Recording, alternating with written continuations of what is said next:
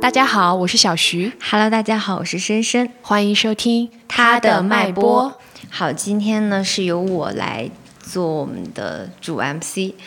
然后今天呢，是因为一些偷拍的事情呢，让我和小徐其实我们有很多的感触。嗯，因为其实作为女性，就是从小到大，我们其实多多少少都有遇到过类似的事件。嗯嗯。然后，并且其实，在发疯女人那一期，我们也提到了我们被偷拍的经历。是的，就可能大部分人也很难想象了，我们几乎其实每天都是笼罩在这种随时被冒犯呀、被观看的这种环境下。是的其实连就是很很早就学会如何发疯的小徐，也会觉得自己好像不太能直面，会选择去回避。那、今天我们就聚焦一下，呃，性骚扰，然后聊一聊我们自己的经历，包括我们是怎么处理的和我们最近的一些心理状态变化。嗯，其实，首先我觉得可能要聊的就是，嗯，性骚扰是怎么定义的？我想问问你是怎么想的？我感觉这个问题对于我们简中女性来讲非常难以回 答，因为我今天看到这个大纲的时候，这个问题的时候，我在那一刻我就意识到，其实不太好回答。嗯嗯，因为什么？我们对这部分内容的匮乏，其实是嘖来自于一个性教育的缺失。是的，，是的，对吧？因为你没有一个很明确的标准，对那我可能就会觉得是不是只有摸了我的胸、嗯，我的是屁股啊，它才会算是性骚扰？嗯，是的，但是在很多时刻，其实我们会处于一种就是说了矫情不说憋屈的一个这样啊的时对刻。是我的觉得是大的多数女孩面对性骚扰是会有这个感觉很强是烈的，因为后面才意识到啊，比如说那种事先的打量，嗯或者说被灌酒，或者说给你开一些有性意味的玩笑，是的，其实也是一种性骚扰，对吧？对它其实是的并没有触碰到你的身体。我其实还专门去维基百科有搜一下，嗯它到底是具体是、它其实是就是一种涉及使用显性或隐性的性暗示的骚扰，包括不受欢迎的或者不恰当的回报承诺，以换取性好处。所以性骚扰它就是其实就是一种霸凌，它就是在欺负别人。嗯然后就是它里面也举例啊，出于玩笑呀或者其他所谓的善良动机而啊实施拥抱啊、抚摸呀、亲吻呀这种。嗯嗯嗯，对，其实我一开始对于性骚扰也没有一个特别大概的理解，就像你说的，其实对于我们自己，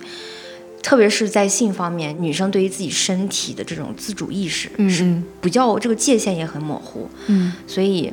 经历了一段才明白，哦，原来我其实很早就经历过这个事情，我是到的很往后才发现。那其实聊到这儿也得去聊一点不那么开心的事情，就是也问一下小徐，你有遇到过性骚扰吗？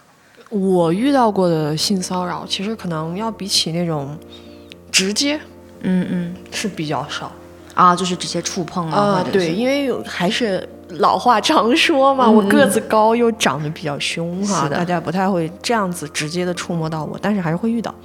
除了上一次我们说到的那个偷拍的情况的时刻，我其实会在视线上会经常被冒犯到，因为我会经常遇到，比如说盯着我的。胸啊，屁股啊，大腿啊，因为确实本人的屁股长得很好看， 然后这样去看，那肯定会有很多人跟我说，那你你你人家看你不代表就怎么怎么，对吧？嗯明白，是，但是我想说的是，其实就是你作为那个被看的人，你是能够感觉到的。我就举一个很很小的例子，像我也很喜欢在大马路上去看很漂亮的男孩和女孩，对。但对是你一定有一个感觉，就是你不会一直盯着人家，嗯，而且这个眼神里面是不带有那种对你暗示的，你心里面很明白你为什么看她，你只是会觉得哇漂嗯欣亮，赏，嗯，，对美丽，但是你说再多的情绪你不太有，是的，但是有一些我说的这种被冒犯的这种视线，它一般都会有一个共点，就是它会长时间盯着我的某一个部位，嗯，然后它是充满了侵略性的。是的，是的，你知道那个感觉，作为这个被观看的人而言，感觉是很明显的。所以说我刚开始的时候是非常回避的，嗯嗯啊、嗯，但最后的时候，后面慢慢已经选择，就是我会直接盯回去，然然后我就会发现，这些人发现我如果也这样一直盯着他们，他们就反而会低下头走开，嗯会闪躲啊。嗯，其实我刚才讲到，就刚才我们聊的时候，我就讲到，其实大学才意识到我，其实初中就遇到过这种性骚扰。嗯那其实就是初中的同学，他们其实就是会，因为我是那种发育比较早的女孩，嗯然后他们就会在远处叫你两个英文字，就是大概的意思就是说胸部比较丰满的意思。但是我哦到很后面才知道，这两个词是经常被使用在成人的影片里，就是那你充满了性意对味，对，那嗯你就明白它的那个意味是非常强的。嗯而且我后来想到细思极恐的一点是，他不是说那种所谓的学学校里的坏男生或者是校嗯霸才会那样欺负你，是任何一个普通男生。就我记得特别清楚，那个男生其实学习还蛮好，好像嗯还当过我一段时间我们的班长。他就是他会带头从远处这样叫我，嗯然后其他人要不然就是跟着笑，要不然就是无视，就是这样的一个状况。所以我后面才明白，原来他指我胸部的这一个东西带着性意味，那他就是性骚扰。那当时的我可能只是觉得我我从小就是胖胖肉肉的，我会觉得是因为我身材不好，然后比较胖才会被别人这样说，就是不懂的当时。但是很往后才明白，他就是性骚扰。你你刚说到这个性意味，我就想到就是嗯不是我本人的经历哈，但是像我们应该女孩子初中的时候，其实慢慢的已经大家都开始来月经了。是的，然后，因为当时的那种教育，月经其实是一个比较羞耻的东西，对所以大家都会把卫生巾这个藏在自己的书包里或者是的桌兜里，然后偷偷往外拿的是就会这样子。但是那个时候班里面就会有男生故意把人家的卫生巾翻出来，或者扔啊在扔地在上，地然后上一群是的人都在哈哈大笑，就我当时是不舒服的，嗯虽然我不是亲身经历者哈，但你仔细现在来想一下，其实你说这不属于性骚扰吗？它太属于了。属于虽然这些人他并没有触碰这个女孩身体的任何和部位，位是的，但是我觉得这个都甚至属于性压迫，嗯因为什么？因为这些男孩太清楚卫生巾是什么了。是的，是吧？这是其实对非常明显的，他非常有目的的去侵犯到了这个女孩儿，她带有性欲味的东西。是的其实是它的就是一种骚扰嘛，对吧？所以说我们小的时候还蛮容易遇到这种事情，确实是不分那种所谓的什么学习好的男孩儿，哎或者对是所谓的什这么，好像是一个蛮，他们都会都会拿这个开玩笑。而且这个东西成为了一种让他们成为一个群体的方式。啊，我懂，就是类似于一种风潮，他们由这个话题聚在一起。然后对他我们对这个事情的感觉很深，因为那个时候好像，如果你一个男生不太会去开黄腔，嗯，不太会去这样子，你是甚至会被嘲笑是对，吗？甚至会说，如果那个时候你嗯没有看 A 片的网站，你都嗯是会懂无法融入的，人家会觉是的，得是的，其他人会觉得啊你好，嗯什么啊，对就是对这种对对，所以说，我觉得在那一刻好像是这个东西将他们聚聚在了一起是的。啊。现在回想的话，那个感觉就会比对，较其实我是大学意识到的时候，我突然明白，因为以前一直去对于性骚扰这个词，觉得要就是必须他触碰你了，或者甚至已经到更严重的地步，你才可对以被认为是性骚对扰。对对所以你就会在想啊，那是不是我自己就像你说的矫情吗，还是怎么？嗯但后来就明白那不是的，就包括我当时也是，其实就回避嘛，所以我还会找个理由说，那可能是因为我身材就是比较胖，嗯才会嗯被这样欺负，而没有去往那个地方去嗯思考。嗯嗯嗯对，其实就谈到回避这个事情，我觉得好像大部分女生都会有这样非常明显的感觉，就是嗯我好像不太敢说，就是。但是我有时候就会觉得想问说，为什么我会去尝试回避？特别像你小徐，你可能就是从小其实，不管是在就是跟人相处上，你其实是还蛮有攻击性的，你其实是可以回击回去的，但是你还是会选择回避。因为就像我说的，他的那种凝视是充满了侵略性的。嗯，然后女人的上一期我们说了，她的教育里本身是没有给你一个很好的反击教育。所是以说，的，其实我遇到这个事儿的第一反应都是很恐惧。哦，你会恐惧。对我直说，就是我真的会很恐惧，嗯嗯。因为我大概能够感觉到会发生冲突。哦，所以你是害怕，你如果你说对出来之后，对嗯我，一个是其实我会害怕这种视线，嗯一个就是我会害怕冲突。嗯 啊，这是我的 DNA。没有办法的一种东西。而且就是在这种性教育的缺失下，哈，女性不仅搞不明白性骚扰的标准是什么，嗯嗯，就像我们刚刚其实，在对，开篇已经聊了嘛，是的，你也不知道怎么应对这个事儿。是的，我们现在就你可以假设一下嘛，也不用假设，我们也遇到过哈。对对对，其实你遇到这个事儿的时候，你应该做啥呢？我是骂他，还是打他，还是说我现在应该是怎么做？我可以告他。对，所以所以其实我刚才听你说，我也很有同感，就是我我的那种回避，其实我还带着一种羞耻感，我会觉得我不敢说出口，嗯我会因为比如说在大马路上，你可能会想一下，你好像感觉周边的这些路人是不会帮你的，嗯，然后呃你是得不到帮助，并且可能别人还会说，那你裙子穿的这么短，或者啊，是怎么对样的，对对。然后甚至可能到最后就是他们的一句“你有证据吗”，其实立刻就把我打回到一个完全没有反击余地的下位的一个对位置。而且就是你在这种，就我刚刚其实提了一堆法律嘛，就是在这种环境和结构之下，我们其实稍微关注一下这种社会时事新闻的人都会意识到，嗯没有一个很好的法律可以帮助女性嗯，是去的，把这个事儿解决了。是的，因为我我仔细想了一下，按照一般的流程的话，首先你要取证，对，是的，我从哪里取证？是的呀，我怎么取证？对，而且这个东西其实很多时候是非常瞬间的事情，是的，而且大家好像觉得女孩感觉到自己被性骚扰这个事情好像是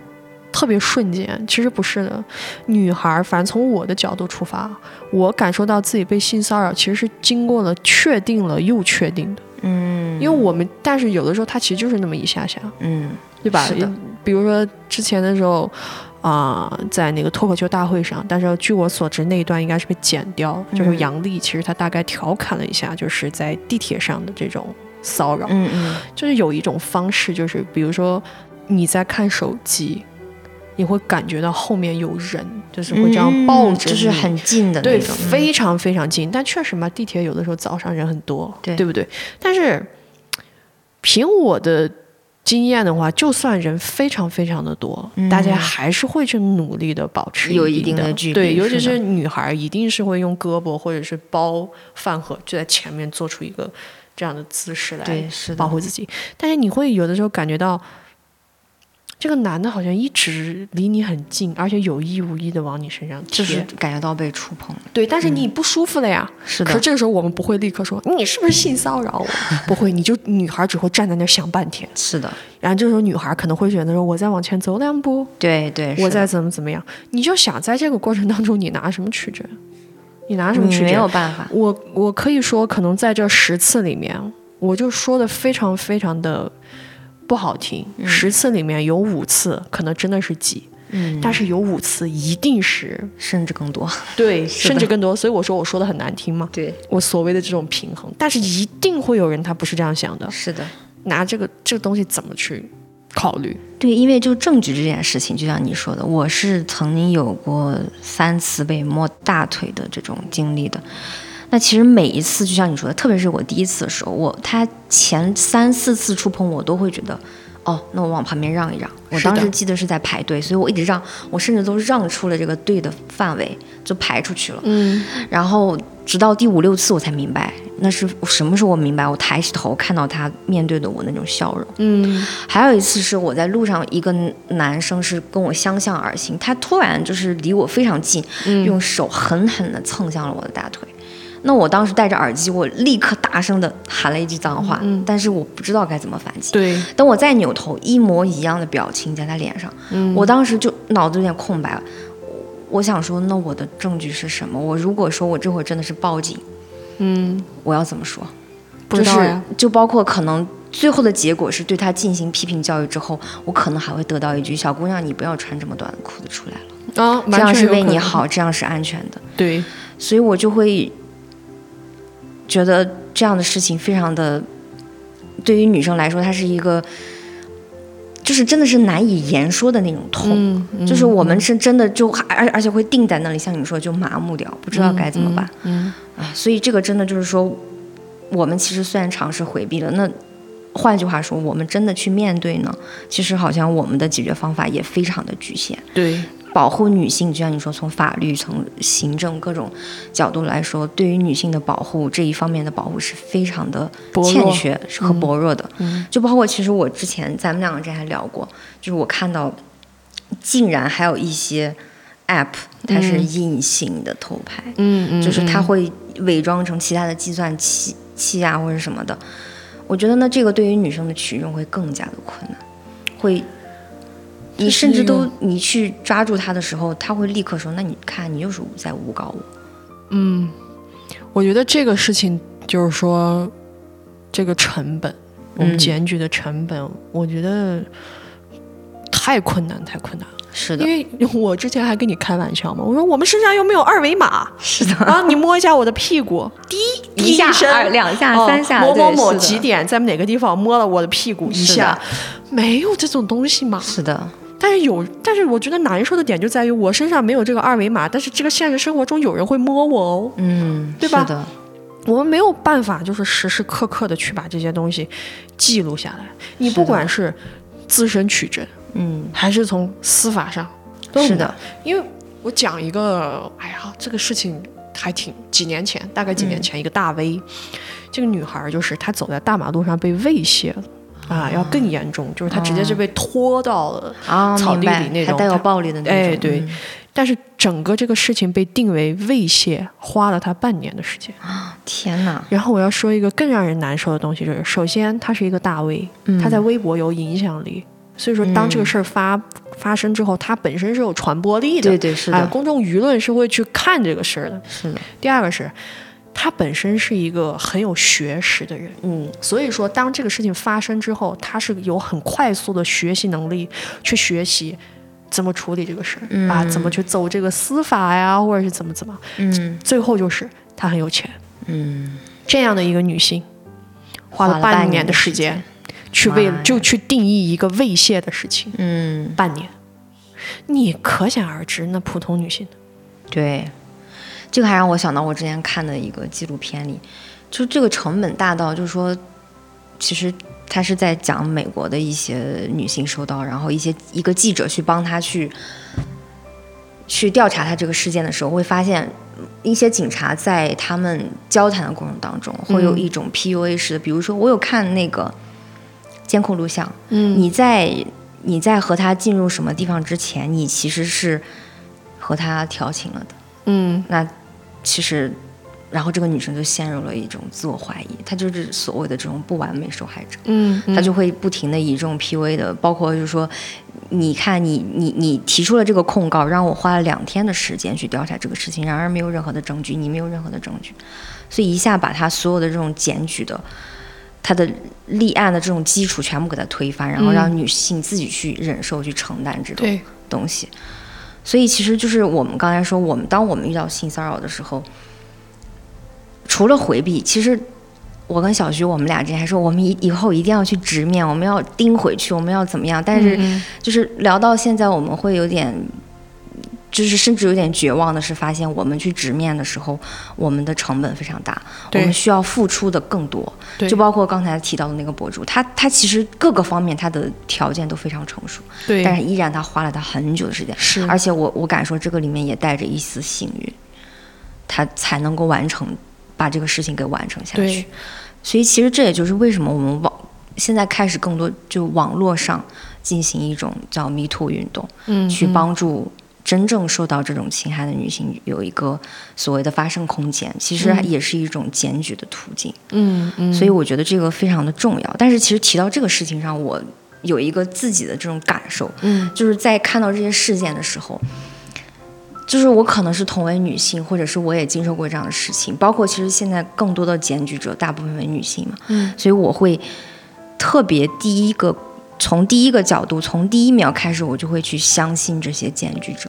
我不知道你有没有这样的感受，我相信检举者的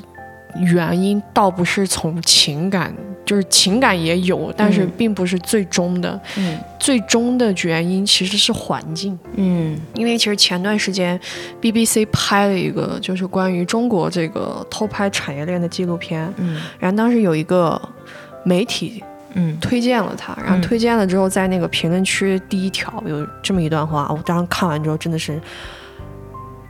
很难受，因为那段话嗯大概是这样说，他、是就是大家可以去看看那种所谓的小小网站，嗯，然后就观察观察偷拍区，是你的，大概就可以明白，就是中国男性的性心理是如何建立起来的。嗯，我可以这样说，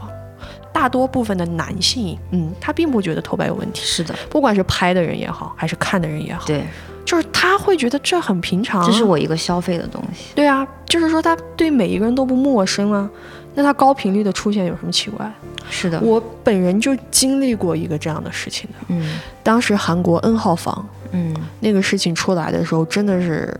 呃所有人都很是的愤怒。然后我是的把这个事情当时发到了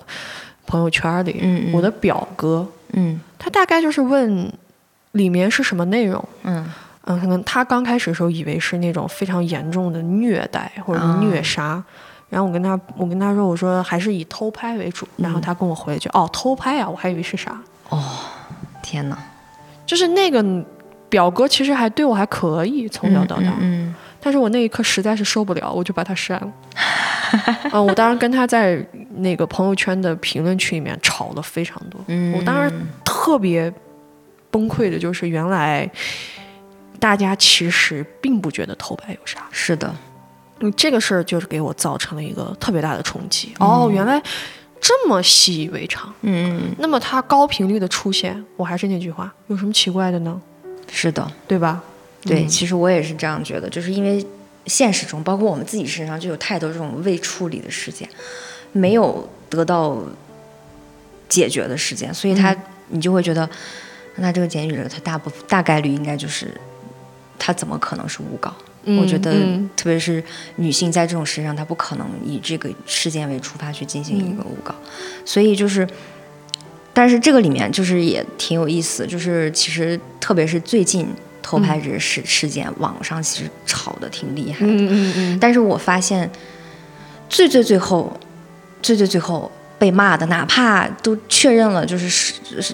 确认了，就是施害者是被控告了这个男性，然后嗯最后被责难的依然还是女性。我就想起之前，其实我们都看到了，就是婚礼那个事件，嗯就是就是就是小叔子可能在开他嗯嫂子妹妹的嗯，玩笑。对，就是带引号的玩笑，但其实我都不知道这个玩笑是否能在这里说出来。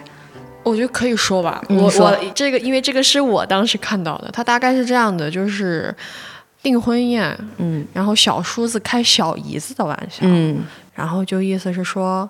啊，小姨子长得很漂亮、嗯啊，那这剩下半个屁股应该也是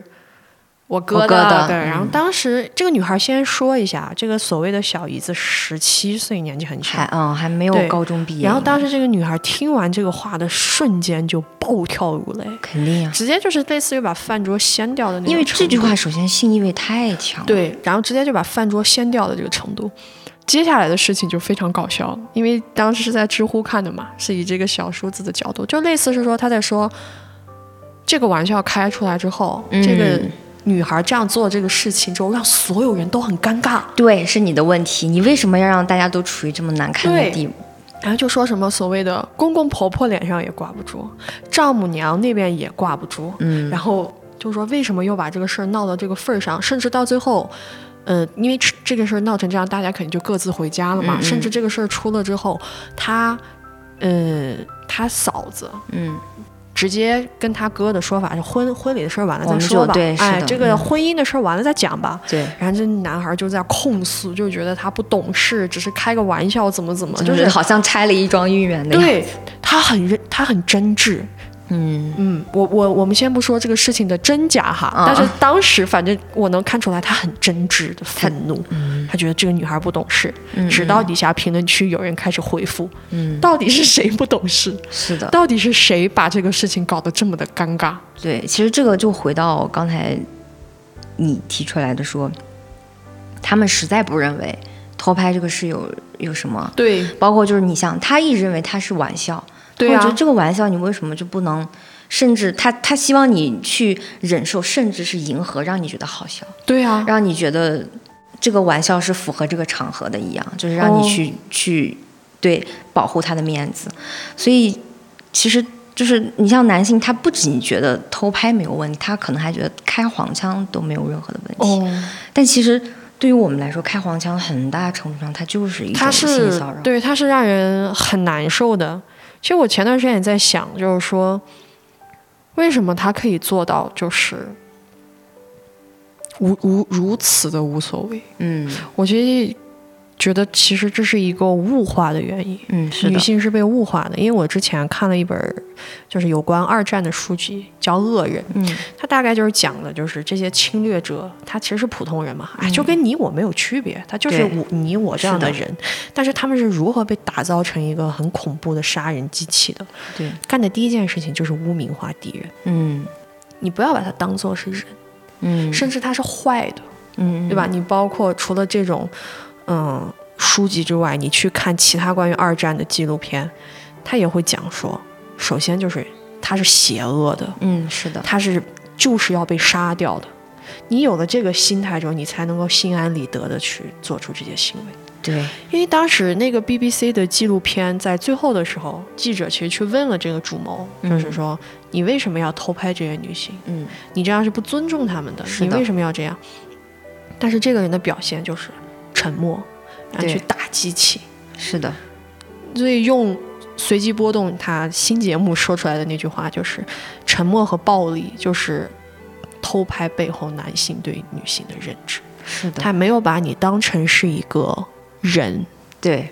所以说他才可以如此的在你的身上这么的轻佻。是的。这个就是最基础和最本质的逻辑，我就认为。是因为从性方面来说，女性其实一直被处于一种下位的，对被俯视、对被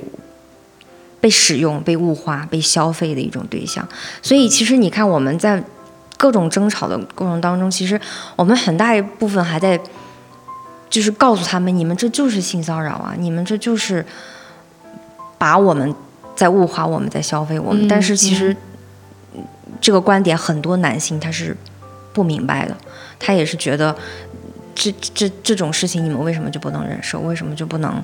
呃，就这样一笑而过。明明我们就是开玩笑，明明我们又就没有上手摸你，嗯，这么简单的一个事情。而且就是我说的那个所谓的小网站，你就会明白中国男性的性心理，就是就是这样啊，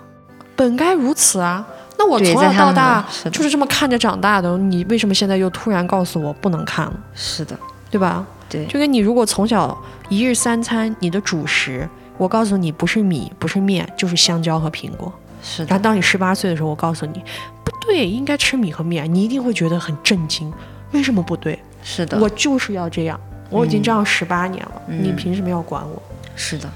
所以说，你这个事情逻逻辑仔细的去盘的话，你就会发现它的恐惧的部分，然后以及就是从上到下的俯视感，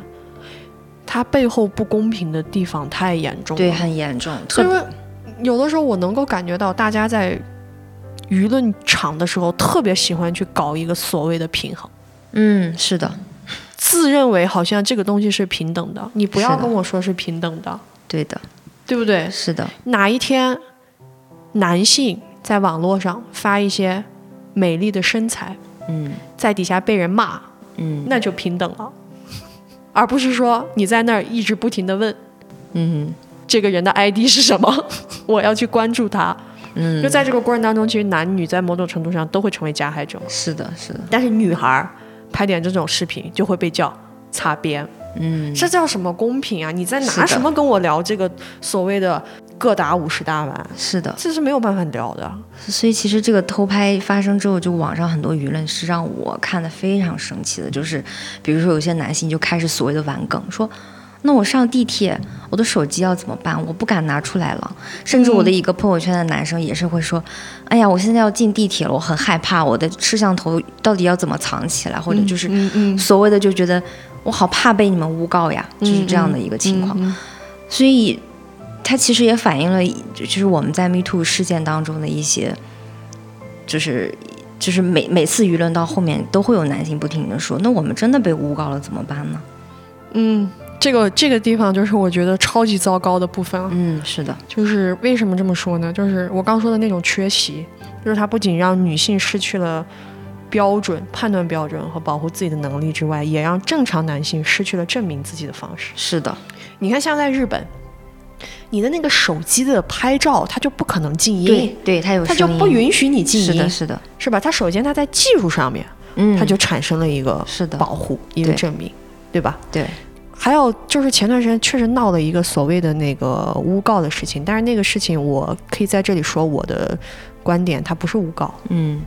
它只是拍了其他人，嗯，是的，只是拍了其他人。是的，然后我想说的是一个关于真正的产生误会的事情，应该大概三四年前啊，嗯是在某一所高校里，然后可能这个女孩以为这个男生就是因为可能摸了她啊啊，但是可能产生的不止一次，但是她就会觉得你是不你是是在在性骚扰我，对然后她就表达了这个事情，嗯然后闹得有点大，嗯但是后来就是说，确实不是，啊，确实不是。嗯然后这个男孩真的是完全被误会了。嗯然后这个女孩因为因为她的原因，其实这个男孩是被网络暴力了。嗯啊然后她就感到很愧疚，愧疚所以说她嗯就立刻公开，然后就道歉，怎么怎么怎么。嗯但这男孩真的人还怪好的 嘞，就是他很理解她嗯啊，他很理解她的那种局促、敏感和当时的那一切哦，的那原还因。蛮好的，对，这是一个真正的产生了误会误的会的事情，你知是道的吗？我当时看完这个事儿的时候，我就有一想到了一个，就是首先女生为什么这么敏感，嗯，其次就是男孩在遇到这种情况下该怎么处理。对，第一个问题很好回答，嗯，为什是么？的就是敏感的原因是因为恶性事件太多，而保护女性的法律太少，是所以我们在全无安全感的情况下就是会这样。是的，我可以很认真的讲，这个不是个人意志可以解决的，对不是我今天说啊，我要小心， 不要，不是的我告诉你，嗯，甚至我可以说的是，如果再继续这样下去，它就是无可避免，它无可不避免，一定会产生误伤，没有对办法的事情。对，然后第二个就是关于这个男生该处理这个事情的问题啊，我发现啊，就是正常男性在发生这种事情之后，他的位置会变得更奇怪，嗯，就是他更没有语言和方式来表达达自己己，对，他的那种在这一刻的那种失语，要比女性强太多了。嗯因为什么？我突然一下就是想到的，除了这种事儿以外，其实男性被性侵的情况不少。是的，也有很对多，啊，我记得很早很早之前有一个新闻，大概讲的就是一个老爷爷，他在农村，嗯，他被人性侵了，但所有人都把他当成一个玩笑。是的，是没有的，人在乎这个事情背后对到底是怎么回事。但我仔细想了一下，就是他们既没有法律，嗯也没有空间。是的，为什么呢？因为就是在这种所谓的阳刚文化下，对男人只能是上位者，是的，那上位者等价代换，你就只能是施暴者，是的，你不可能是受害者哎。对，所以说，在这种文化里，男人是极度恐弱的。嗯，是的，那么在这种文化里，你说他排斥的不仅仅是女性群体，嗯他还非常非常的去压榨这些没有跟他站在一起的正常男性。对，因为因为这个里面就就是呈现一个特别有意思的，让我觉得很讽刺的事情，就是如果一旦你成为了下位者、受害者，其实你会被这样一个群体排斥为你不等于男性，你等对于女性。所以你其实是被排除在外，那等他们再为自己发声或什么是没有你的位置的，对那你就是他就是一个玩笑，你你被性侵他就是一个玩笑，你不是被受伤对害，对，因为你是想的在这种文化下。女孩听到一个女孩被性侵或者是这种性压迫的话，第一反应会是我的天啊，嗯，好糟糕的一个事情啊！她经历了好痛苦的事情啊。是的。但是你你想象一下，如果是一个男性，大家一定会觉得，呵呵呵对，一定会不停的当做玩笑。而且一定会有一个人跟另外这样的男生说：“哎呀，你就占了便宜，少在这儿卖是乖的，。是的，是”因为不是会这说样只有男性会性所谓的性侵男性哦嗯，因对为我当时看过一个纪录片，它大概讲的就是，但是国外哈，嗯就是一个男孩可能在他十四五岁的时候被他的老女老师就是嗯强奸了这种，但是所有人都跟他的感觉就是：“哇，你不要在这里。”就是、啊占了便宜还在这里卖乖，他就很痛苦，很痛苦。嗯嗯嗯，所以说，在这个过程当中，你就可以想象一下，诬告也好，还是所谓的女性的这种敏感也好，你的正常男性，你的观点或者说你的方向，不应该在于去要求女孩儿是的，要如何如何的再去改变自己，是的，你应该是转过头来想一下，嗯，那这种文化合理吗？是的，这种法律合理吗？对，你要去考虑的是这个，可能才会说能够做到你们想说的减少是的诬告啊。你骂我们没有用的，我 可以这么是说的，是的真的没有用，因为我个我们个人的力量，我自己都解决不清楚自己的事情。是的，而且其实就像这种，每次到后面会进行到一个网络舆论环境，就变成了啊，男性你们又是在诬告。其实，在美国的 Me Too 事件当中，也有很多这种例子，就是他们因为其实 Me Too 的确是让女就是。受害者进行一个表达，我们去支持他、声援他的一个过程。那其实，因为是我们没有办法，我们的检举渠道太少，对那我们施想施助于网络，说让网络帮助我们，舆论帮助我们。但是它这里面的确也会有一个问题，就是最开始的时候，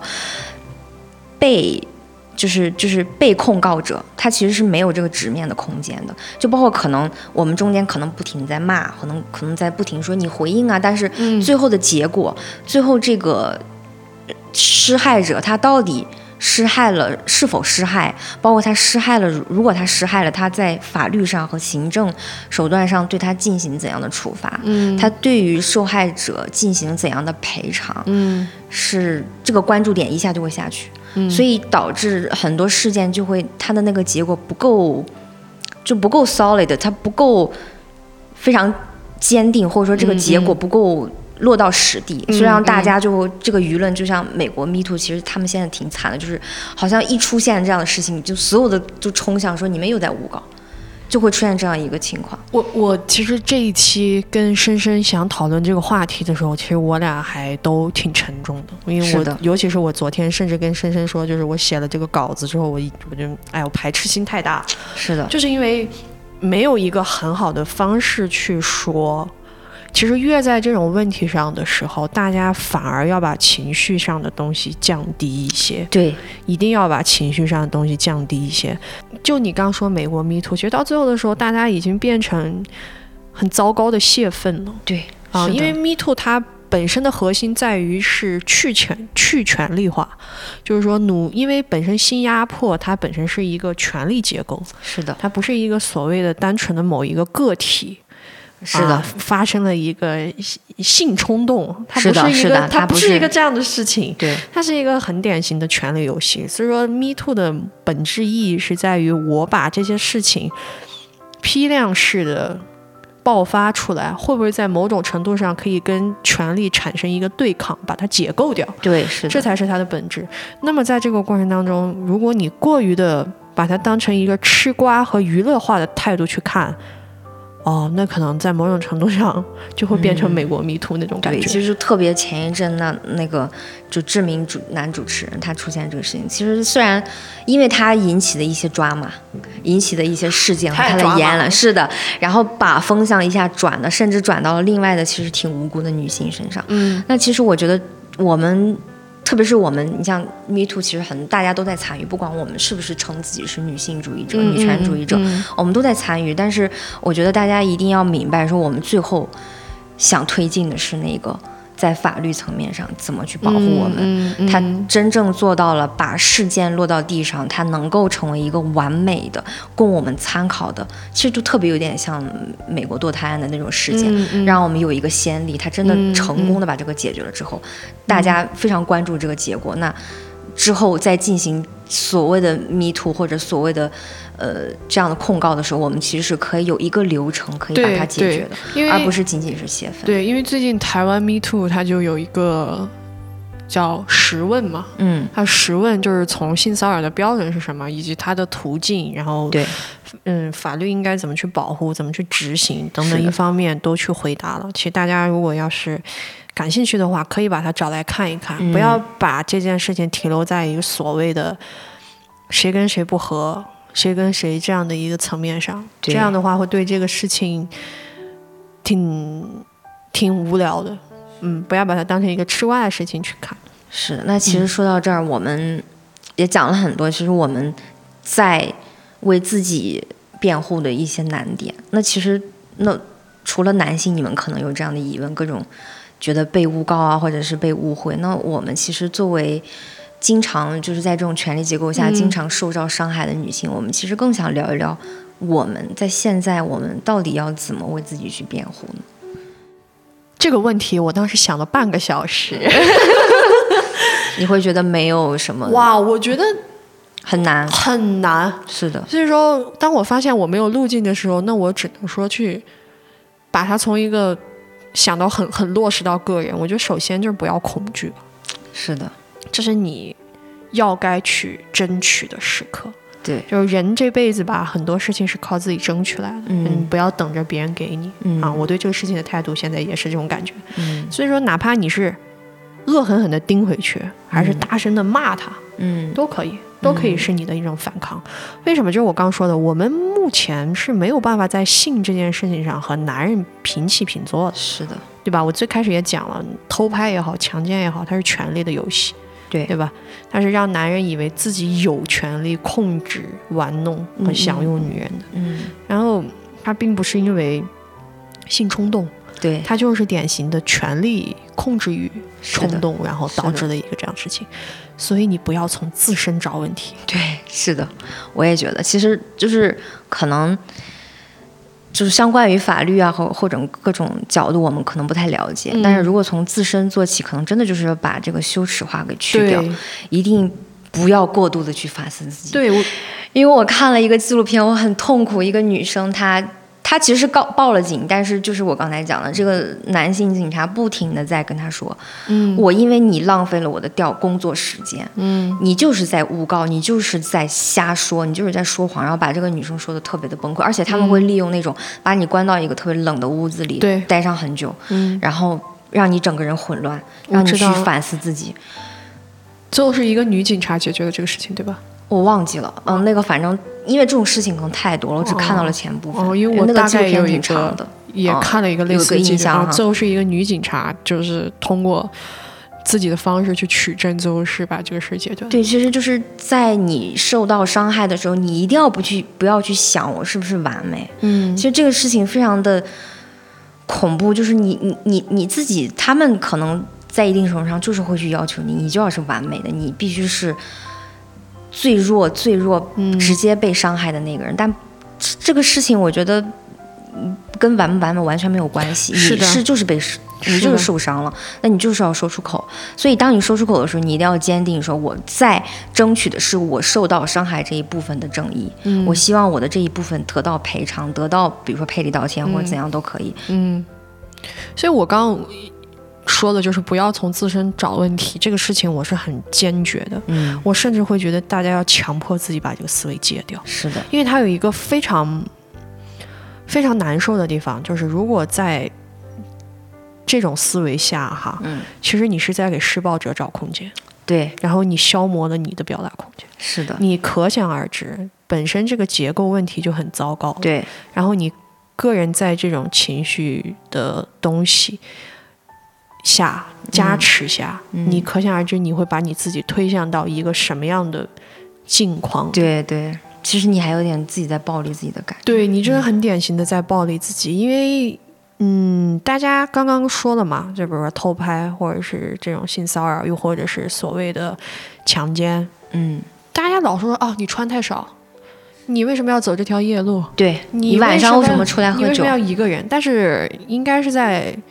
一九年、一八年，现在搜应该也可以搜到吧？嗯英国有一个展，就是大概是我被强奸的时候穿了什么，嗯嗯他把那些衣服做了一个展览。嗯嗯哇，里面那个衣服那叫一个平常，嗯没有你们想象中的那种嗯，，是的，根本就没有那种所谓刻板里刻板印象的吊带短对裙，没有，就是睡衣、家居服，甚至有格子衫。是的，这个其实就让我想到一个，就是在面对这样的事情的时候，其实我们每一个人都应该是一个女性主义者，或者就是女权主义者，对啊因为在这个事情当中，我们不停在提权力结构这个问题。嗯，你只要在这个权力结构里面，那你其实身为女性，你其实已经在了，你是对下位者，所以在他们的性暗示或者性骚扰。各种当中，你是没有办法去反驳，或者去很难去反对抗的。对，所以在我们为自己辩护的时候，其实我们每个人都应该去尝试去了解这些知嗯识。就像你刚才说，嗯如果感兴趣，大家一定要去看我就是性骚扰十嗯问，我要怎么去为自己辩护？因为大部分女生，我我其实我身边的很多女生，她们都遇到过这嗯样的事情。那包括我们说的网络舆论上的问题，其实我们在去参与这个事情的时候，一定要去明白说这个里面的权力结构，我嗯们最关注的，我们在 fighting 的是哪几个点？那这几个点我们清楚了以后，任何人其实他很难扰乱你的思路和对方向。对所以你这中间，你既不会被暴力，你也不会被那个所谓的情绪所控制，嗯然后变得好像其实就发泄完之后，你也会发现好像没有解决任何事情。嗯，对，哎，你刚刚说的那个，就是在权益结构下，我们是没有语言去反驳他们的啊。是这个的事情我真的，我还要接着说，就是刚刚我说你要戒掉这个思维，因嗯为你想一想，如果我默认一个女孩穿的少。啊，如果我我默认我是因为我穿的少，嗯少所以被强奸了，嗯那这个世界上所有被穿的少的女生都可以被强奸，是的因，为你穿的少啊，对所以我可以强奸你。对，你仔细想想，这是这什个么思维？逻辑非常的吓人。而且最可怕的是什么？制定这个东西的标准从来不在我们手上。对你今天可以因为是穿的少，明天你其实只露个眼睛，你也是还是会被对啊呀嗯这个标准会变成这样。因为我又要说到二战， 法西斯当时希特勒他们有一个所谓的优生优育，嗯就是有个他有一系列标准，嗯嗯，你是会被杀掉的，对啊，对你，是不允许被出生，然后你出生了的话你就去死。死嗯嗯，有这样的一套，日本当时也有，啊，就是日本一天不知道在干什么，一九四八年的时候就在那学嘛。但是你知道这种优生优育标准很可怕是什么？你一旦支持了第一批的优生优育，它会有第二批的标准。是的，你可能最后会因为头发秃、肥胖，男生任没过何一一米个七你也得去死。是的，这个标准就都是一样，都是类似的，逻辑是通的，因为制定标准。的这个人不是是你，我们对而且这个标准没有办法被监控，对你你对他有话语权吗？你可以今天投一票说我不赞成，你没有这个话语权。是的，那么在最开始的时候，你就不要指望自己在这种标准之下能够讨论出什么，是的，你讨论不出来任何东西，对你只能跳出这个逻辑，嗯告诉他我不遵从你的这个逻辑，是的，我本来也不用遵从。对我遵从的是另外一个东西，你只有跳出一个新的东西来，才能够去抗衡。这就是女性主义、女权主义的重要性。其实这两年来，女性主义被污名化的太严重了是，的大家始终会觉得好像，但我觉得。会这样子的污名化，在某些程度上其实证明了男权主义的东西，因为他会觉得你就是要骑在他的脖子上拉屎嘛。是的，他认为女权等于对，因为在他们的基础里，他就是这样看看女孩的呀。是的男权主义就是这样来俯视你的呀。对所以他会觉得你想要俯视他。所以你看，其实我们今天在说偷拍这个事情的时候，让我非常难受的一点就是，我们竟然还要先从你们这就是性骚扰开始说起，这对非常痛，但是没有办法。其实我们要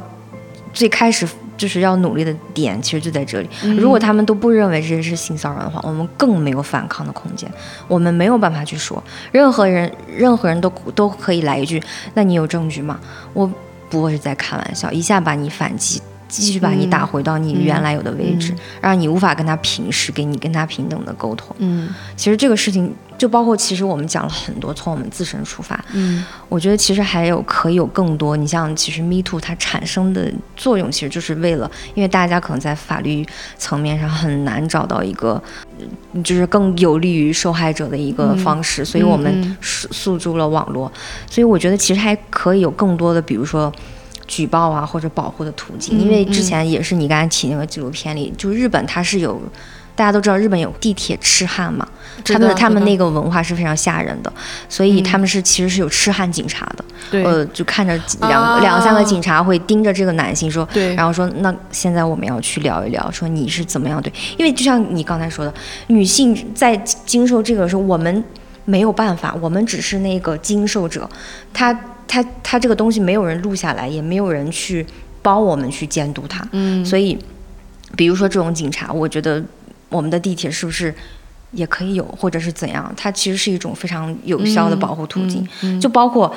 性骚扰更多出现在职场里。嗯那一些公司，特别是一些中大型公司，你嗯是不是更有职责给你的女性员工或者是弱势群体员工去加一些，让他们不嗯要去害怕提出这个事情？所谓的工会嘛。对，是的。所以就是说，嗯，包括你们就是内部里面对于性骚扰的整个的态度，其实是非常影响这些受害者到底是他们敢不敢去嗯勇于去举报，嗯嗯或者是去控诉这些事情的。嗯嗯，对。而且性骚扰会有一个所有的事件，你看起来其实会有一个共性，它往往不会只有一个受害者。所以说，其实在，嗯国外，它已经出现了一个新的模式了，就是说，当在无法检举的情况下，但如果是群体性的告发，那这个事情的可能性就是会上的很高。是的，对，因为嗯，我也想了一下，站在会性骚扰人的男性的角度之下，嗯，不太可能只有一个。首先，他对这个事情没有顾忌；第二，他其实已从性骚扰的第一个之后没有得到惩罚，他是无视这个事儿的。所以说，当出现大量的人去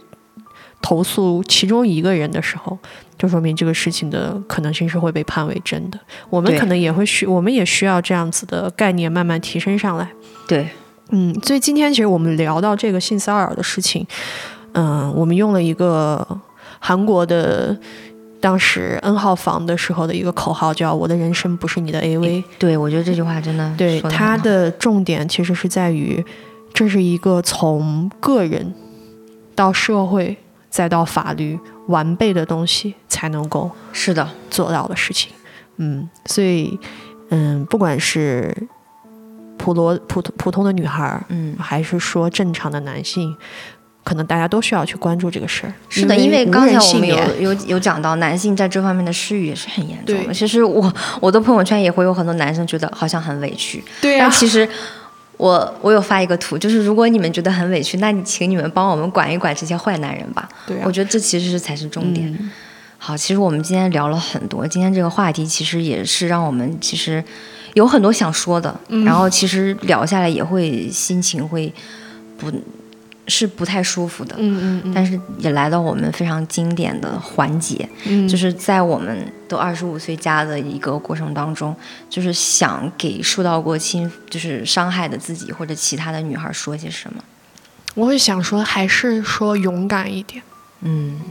尤其是我对我自己，